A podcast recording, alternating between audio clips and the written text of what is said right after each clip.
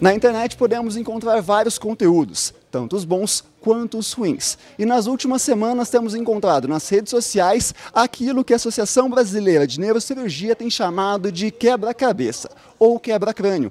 E para falar sobre isso, estamos aqui com a professora Betânia. Professora, o que é essa brincadeira e o porquê ela acontece? Bom, essa é uma brincadeira que está aí entre os jovens. E se a gente for pensar, é entre os jovens tem várias brincadeiras de risco. Antigamente, por exemplo, a gente tinha aquela de asfixia. Então a gente observa que ao longo do tempo elas vão e voltam entre os jovens. Atualmente essa tem sido uma das brincadeiras que eles têm utilizado. Agora você me perguntou por que isso acontece. Eu vou tentar dar uma explicação dentro da perspectiva da psicologia, pensando a respeito do pensamento do adolescente, né? Para pensar em, em possibilidades de explicação sobre isso. E eu vou levantar três aspectos para a gente poder pensar. O primeiro deles seria, na verdade, a onipotência do pensamento do adolescente. Né? Então ele acha que ele tudo pode, que nada acontece com ele, que ele pode ter essas emoções e que nada vai, não vai ter maior consequência. Então eu penso que esse é um dos fatores desse pensamento do adolescente que faz ele arris se arriscar. Um segundo ponto que eu queria destacar é a influência do grupo, a importância do grupo para o adolescente. Então, se isso está acontecendo, se o adolescente se nega a fazer, ele vai ser mal visto pelo grupo. Então, é um dos fatores importantes que nós também devemos considerar a força desse grupo aí, é, incitando ou convidando esse adolescente a essa brincadeira que pode ser bem perigosa. E o último aspecto que eu acredito que possa ser também importante é a questão da própria quebra de regras, né? Então, o adolescente é, quebrar tabus. Então, é, faz muito parte desse universo do adolescente contra as normativas, até para uma questão de uma, da criação e da, da identidade desse adolescente e a construção final da personalidade dele.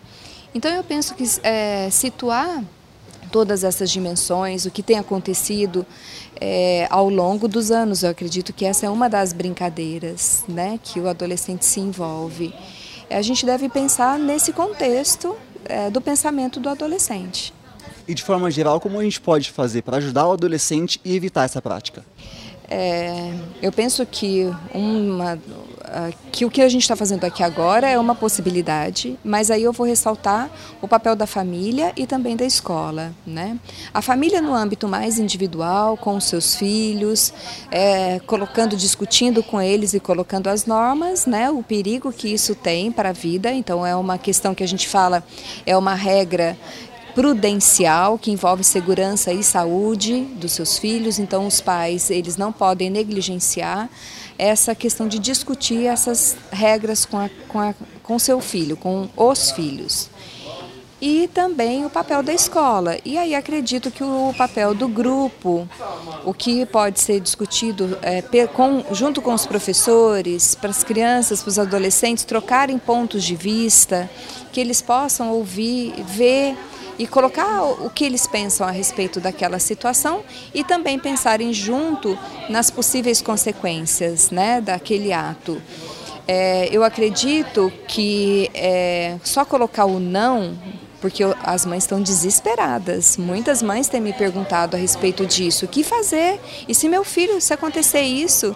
Elas, eu estava conversando com uma mãe agora que ela me disse, que falou para o filho, se você ficar na cadeira de rodas, né? Então, quer dizer, é lógico que com medo, coloca-se medo, né? É, mas o mais indicado é que a gente possa conscientizar e pensar que isso é um pensamento do adolescente, mas não colocar isso como normal. É risco, é perigo e pode prejudicar esse adolescente o resto da vida. Então a escola e a família têm o seu papel. A família do âmbito individual, dos seus filhos, e a escola do coletivo, nas discussões, ali fazer um, um trabalho bem interessante com esses adolescentes. Perfeito, então muito obrigado, professora Guilherme Coelho, para mais uma edição rápida do Ajuda aí.